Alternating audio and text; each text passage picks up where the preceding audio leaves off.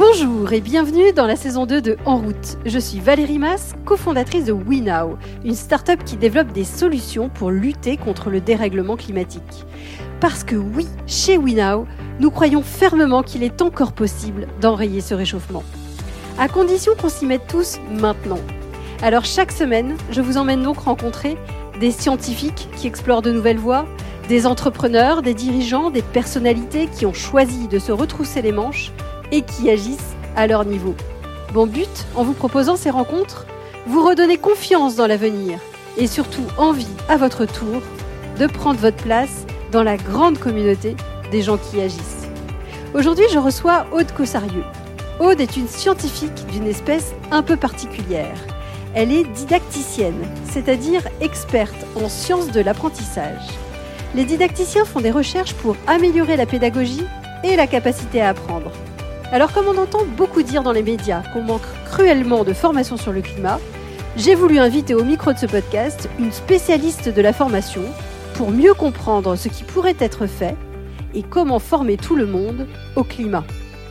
Avec Aude, nous avons donc discuté de la différence entre information et formation, de la difficulté pour les scientifiques, comme les membres du GIEC par exemple, de vulgariser leurs propres messages, et de la manière d'intéresser tout le monde à des sujets aussi complexes et scientifiques que le climat. Vous êtes prêts à changer votre vision du monde? Alors, en route! Bonjour Aude. Bonjour Valérie. Est-ce que tu peux te présenter? Est-ce que tu peux présenter ton parcours, ce que tu fais? Je me définis comme didacticienne. Didacticienne, c'est un mot, euh, je pense, qui ne veut pas dire grand-chose, euh, ou qui peut ne pas vouloir dire grand-chose.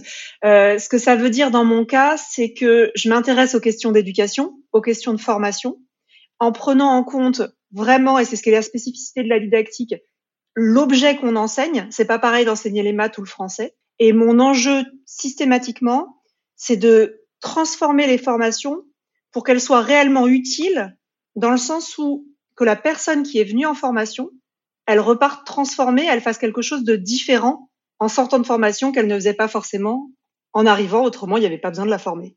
Alors écoute, oh, c'est parfait comme sujet. Comme tu le sais, le climat, c'est quand même un sujet euh, complexe et on entend beaucoup dire qu'on n'a pas assez formé ou sensibilisé les gens justement au climat, qu'il faudrait le faire de manière massive. Avec ton regard de didacticienne, euh, comment faudrait-il former sur ces sujets complexes, scientifiques, qui ont l'air euh, très très compliqués, des bataillons de gens qui ont absolument pas les mêmes bases? Comment on fait? La première chose, c'est quand on parle d'avoir beaucoup formé, souvent on a beaucoup informé. Donc on a beaucoup donné d'informations, fait passer de messages euh, dans un mode un peu transmissif. Euh, c'est-à-dire il y a quelqu'un qui parle et le reste de la Terre qui écoute. Euh, quand on fait ça, le problème d'informer, ça va être de je prends des informations, souvent je les ai mis les, le mieux en forme possible, j'ai essayé de m'adapter à mon public et puis je lui donne mais je, je n'ai pas de mécanisme vraiment pour vérifier que la personne, elle comprend ce que je lui ai dit, elle se l'est approprié et voire même qu'elle est capable d'en faire quelque chose. Et donc du coup, c'est ce que moi j'appelle la différence entre informer et former. Dans informer, j'ai une information que je vais faire passer et dans former, je vais surtout m'attacher à ce qui se passe une fois que l'information est passée. Est-ce que la personne a compris? Euh, Est-ce que la personne est capable de faire? Et euh, du coup, il va y avoir euh, des boucles de rétroaction, des feedbacks. Et c'est ces feedbacks-là qui vont permettre l'apprentissage. Donc déjà, on a un premier niveau entre informer et former. La deuxième point aussi qui va jouer, la première, donc c'est cette, euh, est-ce qu'on est juste sur j'émets un message ou bien est-ce qu'on va en plus faire agir et réfléchir la personne? Et le deuxième point, c'est avec quel objectif je fais ça? Est-ce que mon objectif à la fin, c'est que la personne, elle sache me dire euh, le CO2, c'est du gaz carbonique, c'est un gaz à effet de serre? Ou bien est-ce que mon but, c'est que la personne, elle sache choisir entre trois situations, celle qui sera la plus adaptée?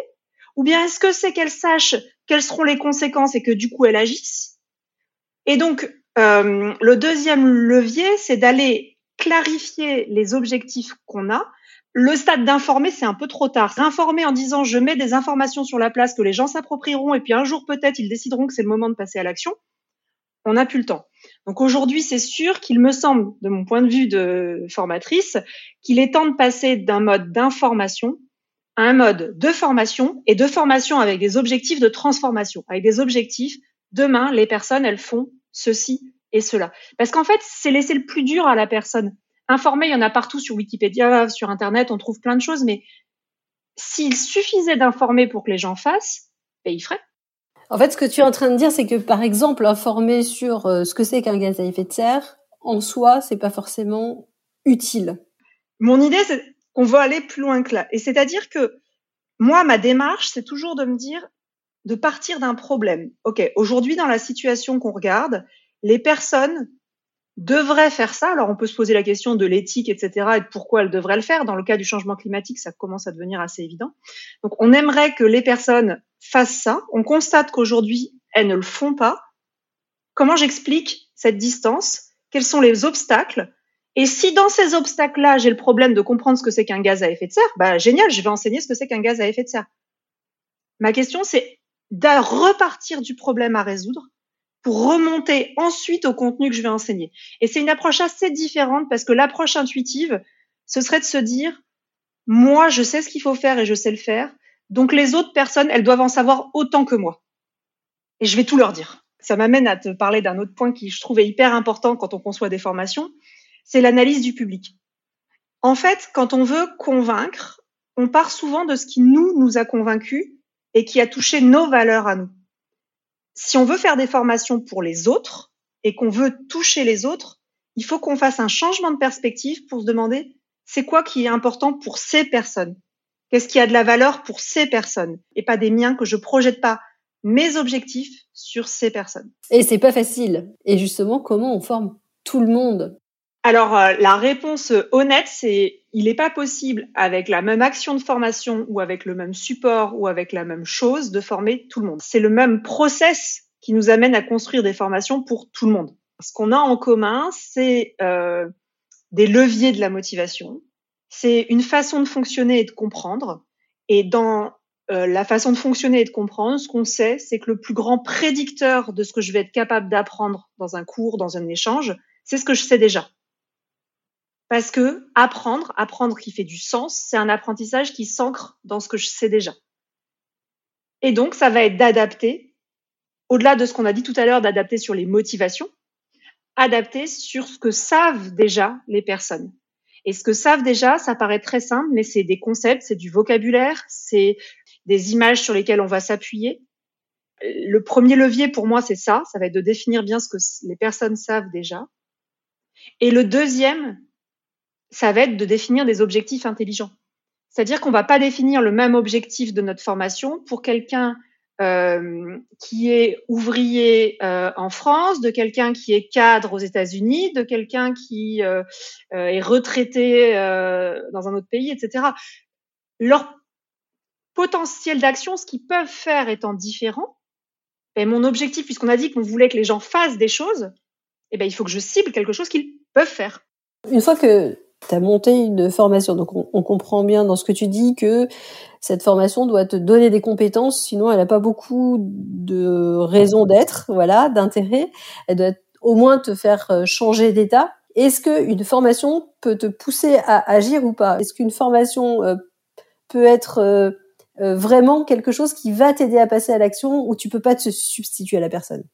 Alors, je crois que bon, malheureusement, tu peux pas te substituer à la personne, mais la recherche nous dit qu'il y a des choses qu'on peut faire quand même pour maximiser les chances de ce qu'on appelle le transfert, le fait que des actions vues dans le cadre d'une formation, on les transfère soit dans le cadre du monde professionnel, soit dans le cadre de notre vie réelle en dehors une fois que la formation est terminée. La première chose, euh, le premier levier de transfert, c'est d'avoir des objectifs de formation qui soient authentiques. Si j'ai un objectif de formation qui est comprendre l'impact de mes emails sur le CO2, c'est pas un objectif de formation authentique. Ça peut être un objectif de formation intermédiaire pour arriver à quelque chose, mais on est très loin du geste pratique. Du coup, ça va être d'avoir des objectifs de formation qui sont réduire de tant de pourcents mes mails ou réduire régulièrement et du coup, je vais apprendre à faire le geste. Première chose. Deuxième chose, il faut que pendant la formation, j'ai des situations d'entraînement qui soient le plus proches possible des situations que j'aurais à réaliser dans la vie euh, ça peut être dans de la formation en présentiel, par exemple. On va pouvoir dire aux gens, OK, maintenant, vous prenez une feuille et vous faites le plan, comment vous allez le mettre en place? Et une fois que vous avez fait ce plan, il y a forcément des choses, vous allez dire, ça va pas être facile dans ma vie à moi de faire ces choses-là. Et eh ben, c'est le bon moment, on va en discuter. De lever, en fait, les obstacles qui vont s'y mettre.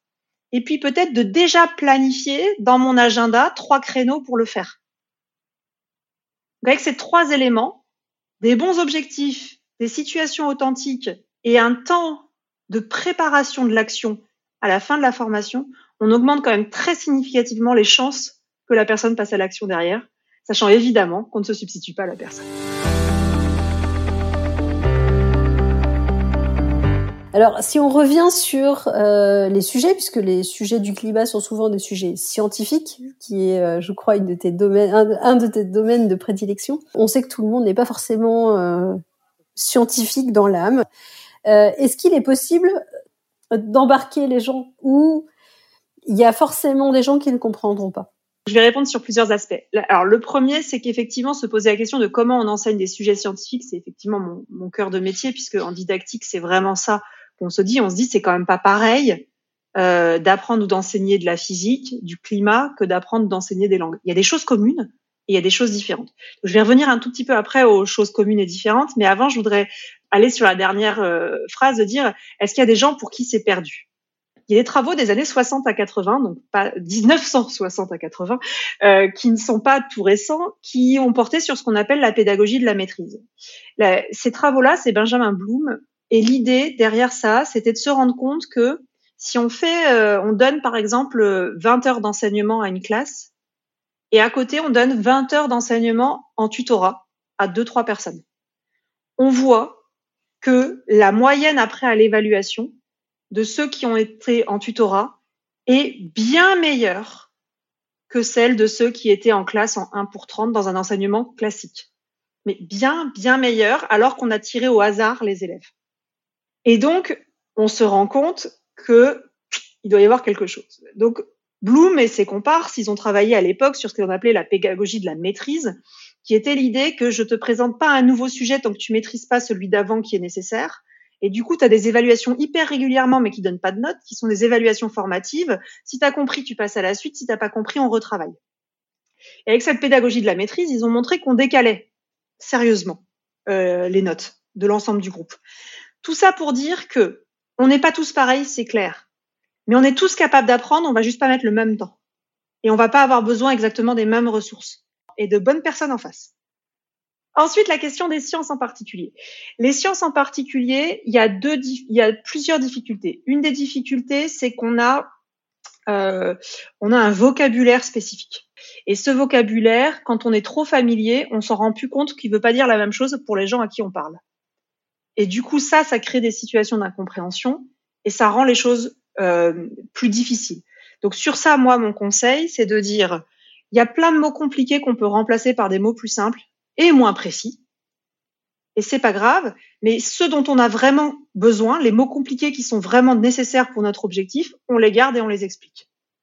Ça, c'est le premier point. Le deuxième point, dans la simplification, c'est toujours pareil, c'est toujours de se dire, on a un objectif. Pour cet objectif, quel est le niveau de compréhension nécessaire? J'ai pas forcément besoin de comprendre toutes les boucles de rétroaction du climat j'ai pas forcément besoin de donner toute la physique du truc pour que la personne soit en mesure d'agir et de faire. Mais ce que je vais enseigner, ce truc plus petit, il va permettre à la personne d'agir. Il va permettre à la personne de réfléchir par elle-même et de poser des raisonnements et de poser des actes.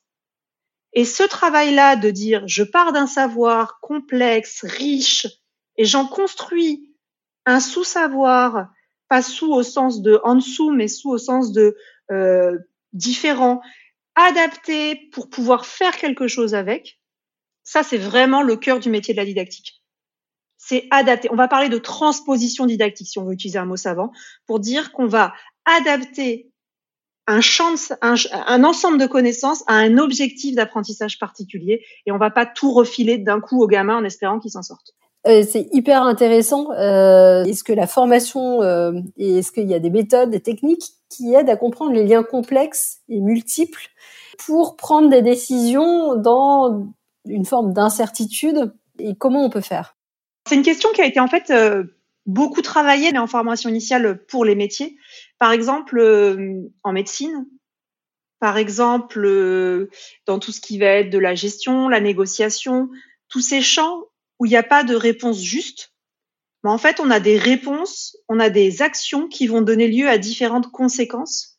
Et donc, ce qu'il est important, c'est pas de dire ce qui est juste, mais d'apprendre à voir les conséquences d'un choix ou d'un acte. Et sur ça, il y a un mode de formation qui a réellement été développé pour traiter de ces questions-là. Euh, ce sont les formations sur base de mini-scénarios. C'est-à-dire que le monde est complexe et il y a toujours plusieurs solutions possibles. Et plutôt que donc ce qu'on va proposer aux apprenants, aux personnes qui, suivent ce bout de formation, c'est on va leur proposer un scénario, une situation, une situation dans laquelle ils peuvent s'identifier, et on va demander ok, et là on fait quoi? Et là, on donne plusieurs options. Et c'est pas comme euh, quand je demande quelle est la capitale de la France où il y a une seule bonne option. Il y a plusieurs options qui sont selon plusieurs points de vue c'est pas si simple de savoir quelle décision prendre et de ce que ça va donner. Et donc là, soit quand la personne choisit, je lui dis bah tu vois cette option, elle peut faire ceci ou cela. Soit plus intéressant, je donne la conséquence et l'histoire se continue. Et donc on peut ainsi, avec plusieurs euh, étapes, faire dérouler des histoires et se rendre compte des conséquences des actions, des conséquences des choix, voir que parfois certains choix sont rattrapables. Par exemple, ça a été utilisé pour former les militaires à négocier avec les talibans. Euh, ça a été utilisé pour euh, former des vendeurs à vendre leurs produits. et du coup, on va avoir des scénarios plus ou moins longs dans lesquels on va effectivement évoluer. Et en fait, ce qui est génial, c'est que ça attise beaucoup la curiosité par rapport à un cours un peu classique. Et du coup, on a envie de tester toutes les options. Qu'est-ce qui peut rendre sympa justement le fait de se former? Qu'est-ce qui peut donner envie, euh, et notamment se former au climat, qu'est-ce qui peut, euh, quels, sont les trucs et astuces ou, les euh, nouveautés pédagogiques que tu as pu découvrir qui rendent ça hyper excitant au contraire? Ce qu'on sait d'abord, c'est que la motivation dans les parcours scolaires et dans les parcours de formation, elle est liée à la réussite. On apprend, on ne réussit pas parce qu'on est motivé, on est motivé parce qu'on réussit. Et donc, euh, la première chose, c'est que l'une des principales raisons pour lesquelles l'école, ça a pu ne pas nous plaire, c'est que tel qu'ils étaient faits, ou tel, tel que l'école a été faite dans les moments où on y était, avec les enseignants avec qui on était, enfin à ces moments donnés, on n'était pas en situation de réussite. Et du coup, on a perdu de la motivation. Et après, évidemment, c'est une spirale infernale. Donc, la première chose, c'est qu'il y a un plaisir d'apprendre et un plaisir de comprendre sur n'importe quel sujet. Ce sentiment de progression, ce sentiment de voir les choses différemment, c'est quelque chose qui est extrêmement motivant, mais extrêmement motivant. Le problème, c'est que comme je disais tout à l'heure, on n'est pas tous au même niveau de connaissances antérieures, on n'a pas eu les mêmes expériences, on n'a pas vécu les mêmes choses. Et du coup, devant une même situation éducative, eh ben, on va pas forcément faire les mêmes apprentissages ou être capable de faire des liens avec ce qu'on savait déjà. Et donc, le premier levier, avant d'aller chercher de la gamification à l'extérieur, et d'ailleurs, quand on prend dans la gamification, l'un des leviers de la gamification, c'est le plaisir de progresser, de comprendre et d'apprendre et de se sentir meilleur et de se sentir développé. quand on voit tout le monde qui veut faire du développement personnel, au-delà de ce que ça nous permet d'avoir, c'est aussi ce sentiment de progresser, d'être meilleur, de s'améliorer. Je dirais pour moi, et je ne suis pas certaine que ce soit le plus gros moteur dans le cadre du climat. Par contre, si on doit avoir, mettre en place une formation, il est certain que si on veut que les gens aient du plaisir dans cette formation, une fois qu'ils y sont, hein, je dis pas que c'est la chose pour les onboarder, mais une fois qu'ils sont dans la formation, il faut qu'ils aient du sentiment de progression, d'apprendre, d'être meilleurs et d'être plus compétents. Ensuite, il y a des frameworks sur la motivation de manière globale. Et dans ces frameworks, si on prend par exemple celui de l'Octalysis, euh, on va avoir, euh, qui est les, leviers de la motivation, participer à quelque chose de plus grand que soi. Donc, participer à la lutte contre le changement climatique, bingo, forcément on va avoir le fait d'accumuler des choses. Alors accumuler des choses, ça fait un pas très décroissance, mais mettons qu'on est sur une plateforme, on peut accumuler des points, par exemple. Ou bien on peut euh, accumuler des diplômes. Les gens aiment avoir des diplômes aussi. Donc ça, c'est un deuxième levier de motivation, d'accumuler des choses. Le troisième, c'est donc ce qu'on disait, euh, la progression. Le quatrième, ça va être la motivation sociale. un grand nombre de choses de ce qu'on fait dans la vie, c'est parce qu'on est des animaux sociaux, qu'on a besoin de faire partie d'un groupe, qu'on a besoin d'être reconnu et d'avoir une place et un rôle. Là, là-dessus, on a beaucoup de choses à jouer. Et puis après, il y a des hum, leviers qui sont un petit peu plus, euh, alors c'est pas controversé, mais qui peuvent nous amener à avoir des sensations qui sont pas forcément aussi positives, euh, comme le fait euh, d'éviter des choses, mais en même temps, ça, on sait que ça fait passer à l'action. Le fait que quand des ressources sont euh, en quantité limitée, ben, on veut les posséder. Quand il en reste plus que trois, ben, c'est le moment où on le veut, forcément. Et puis euh, la dernière chose, c'est la curiosité. Euh, le fait de se dire euh, j'aurais vu un truc que j'aurais pas encore vu. C'est pas le temps le fait que je progresse, c'est le fait que ah ben je savais pas que c'était comme ça. Ah ben il y a un truc nouveau. Un petit peu les Easter eggs qu'il y a dans les jeux ou dans les choses comme ça. Donc on a ces huit leviers de la motivation et sur ces huit leviers, on peut travailler pour engager les gens dans une expérience apprenante. c'est hyper intéressant que tu parles de la peur parce que j'allais y venir justement. Dans le climat, on a quand même tendance aujourd'hui à se dire il faut faire peur pour que les gens prennent conscience et se mettent en route. Est-ce que de ton expérience et notamment dans la pédagogie, est-ce qu'il faut faire peur aux gens pour qu'ils aient euh, qu'ils avancent?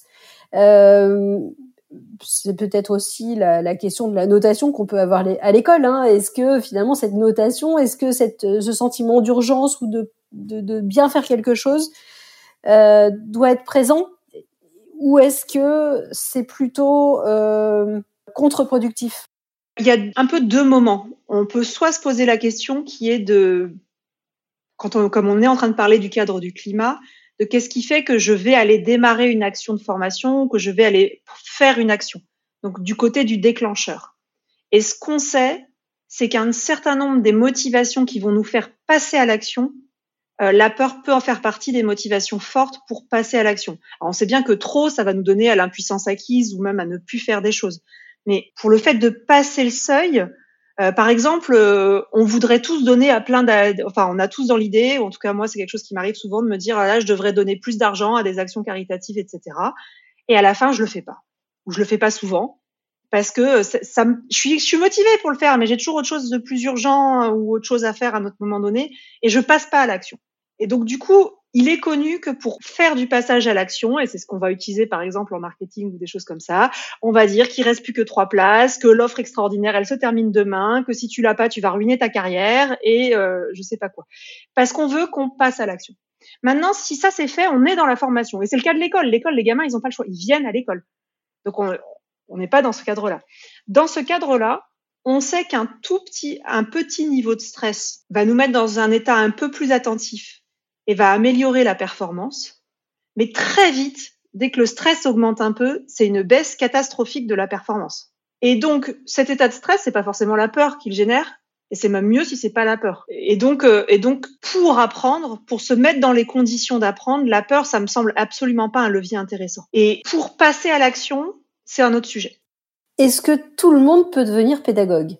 Je pense aux membres du GIEC qui, essayent, là, euh, dans leur dernier rapport, de faire des choses les plus didactiques possibles, les plus euh, simples à comprendre. Est-ce que tout le monde peut devenir pédagogue ou est-ce que c'est des métiers différents de toute façon et qu'il faut qu'il y ait un scientifique et puis qu'il y ait un pédagogue qui passe derrière ou un didacticien qui passe derrière pour expliquer? Est-ce que tout le monde peut devenir pédagogue? Oui. Euh, enseigner, c'est un métier qui s'apprend. On croit souvent qu'il y a des gens qui sont nés pour être enseignants parce qu'ils sont charismatiques, ils parlent bien et, euh, et ils font aimant. Non, ces gens-là, ils sont nés pour être conférenciers. Donc c'est pas forcément des bons enseignants. Enseigner, c'est vraiment une, c'est des gestes professionnels, c'est vraiment un savoir qui s'acquiert. Si on parle des gens du GIEC et on parle des experts, euh, j'ai pas de problème à imaginer que certains experts souhaitent dédier une partie de leur temps à se former et à devenir des meilleurs vulgarisateurs. C'est difficile parce que ça demande vraiment de se décentrer par rapport à son expertise, de se rendre compte de tous les implicites qu'on a, mais c'est possible. Ensuite, est-ce que c'est là où c'est le plus, alors j'aime pas ce mot, mais un peu rentable économiquement, ou est-ce que c'est là où ils sont le meilleur, est-ce que c'est là où ils doivent occuper leur temps? Je sais pas. Du coup, on dit souvent, c'est un peu à la fois critiquer l'histoire du troisième homme, le fait qu'il y ait besoin de quelqu'un entre le public et les savants pour faire la médiation. C'est quand même souvent nécessaire parce que justement, euh, cette personne-là, elle a ce métier, seule, elle n'est pas capable de le faire, mais elle peut euh, faire les ponts. Et puis, il faut se poser la question de euh, ces rapports, quels objectifs ils ont. Si l'objectif, c'est d'informer, je pense qu'ils le font bien, au sens où ils mettent une somme d'informations à destination du politique, à destination des gens. Mais ensuite, décider de ce qu'on doit faire, c'est des choix politiques. Et du coup, euh, est-ce que c'est aux scientifiques de dire quels sont les choix que doivent faire la société? Je suis pas certaine. Donc, euh, je pense que on, on, demande aux scientifiques de venir parler sur la place publique, de, de venir s'exprimer. Donc, dans ce cas-là, ils ont intérêt à être formés et à, et à, être accompagnés pour le faire du mieux possible. Et il y a des associations qui le font, euh, il y a des scientifiques qui se forment, euh, mais ça sera toujours une partie congrue, un petit ensemble, parce que parce qu'en fait, ce qu'on a besoin, c'est que les scientifiques ils fassent de la recherche en fait. Et donc on a euh, on a de plus en plus de médiateurs scientifiques, on a de plus en plus de gens qui sont parfois des anciens chercheurs, qui sont parfois des anciens des journalistes, qui sont parfois euh, des, des anciens enseignants, un peu ces métiers et qui font le pas de côté pour venir à l'interface. Et aujourd'hui, je pense qu'effectivement, c'est des métiers dont on a besoin, en tout cas pour le climat, pour venir euh, faire ces intermédiaires. Aude, on arrive à la fin de cette interview. J'ai coutume de poser quelques questions rapides aux personnes que je reçois. La première question que j'avais envie de te poser, c'est selon toutes tes lectures, enfin jusqu'à maintenant tout ce que tu as pu apprendre sur la didactique ou sur euh, euh, ou sur euh, la motivation, est-ce qu'il y a des conseils que tu donnerais aux auditeurs, un ou deux conseils qui te viennent comme ça, qui te semblent vraiment utiles? Le conseil que j'aurais envie de donner, c'est que quand on veut enseigner, former, transmettre, on a tendance à beaucoup parler alors qu'il faudrait écouter. Donc c'est peut-être euh, quand on fait passer une, quand on a le souhait qu'une information passe, prendre le temps d'écouter la personne à qui on a fait passer l'information pour voir ce qu'elle en a compris et retenu. Et on sera probablement très surpris, mais c'est comme ça qu'on va progresser.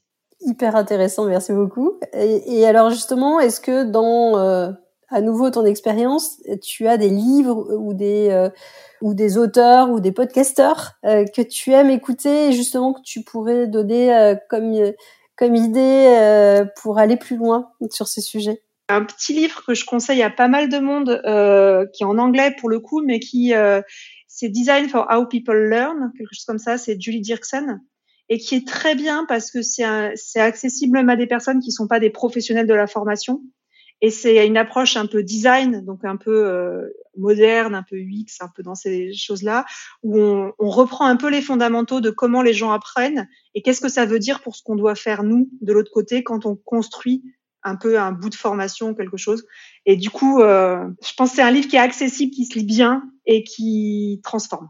Et dernière question que je pose à tout le monde, est-ce qu'il y a quelqu'un que tu aimerais entendre au micro de ce podcast? Justement, euh, puisqu'on parlait des, gens du GIEC, peut-être Valérie euh, Masson Delmotte, voilà, qui euh, m'a impressionnée parce que quand je me suis posé une question et que je l'ai posée sur Twitter, elle y a répondu et elle a pris le temps d'y répondre et elle prend le temps de répondre à beaucoup de personnes. Et du coup je serais curieuse de voir euh, comment elle arrive à mener tout de front et son avis de là où elle est où elle est vraiment au cœur du réacteur de, des scientifiques. Mais elle me semble aussi bien prise dans la société civile et dans les politiques. Donc je pense que son point de vue serait intéressant enfin m'intéresserait. Merci beaucoup Aude. Euh, challenge accepté. Merci beaucoup pour l'invitation Merci Aude Si cet épisode vous a inspiré, n'hésitez pas à le partager sur les réseaux sociaux ou à lui attribuer 5 étoiles sur votre plateforme de podcast préférée. C'est comme cela que le plus grand nombre pourra le découvrir. Et qui sait, vous serez peut-être à l'origine d'une nouvelle vocation? Vous pouvez retrouver tous les autres épisodes sur notre site web www.wenow.com. À la semaine prochaine